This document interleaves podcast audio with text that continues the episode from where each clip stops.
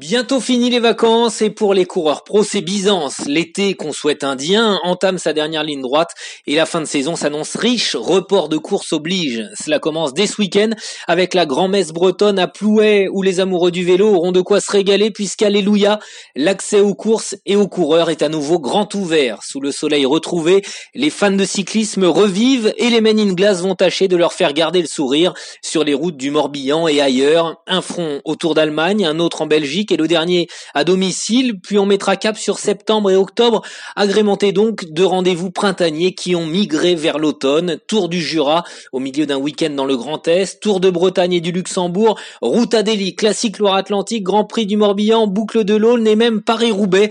L'enfer du Nord à l'heure des feuilles mortes. Ce sera riche, intense et probablement grandiose par moment. Le calendrier du vélo se cale sur la marche du monde. Alors profitez, profitons, masqués mais heureux.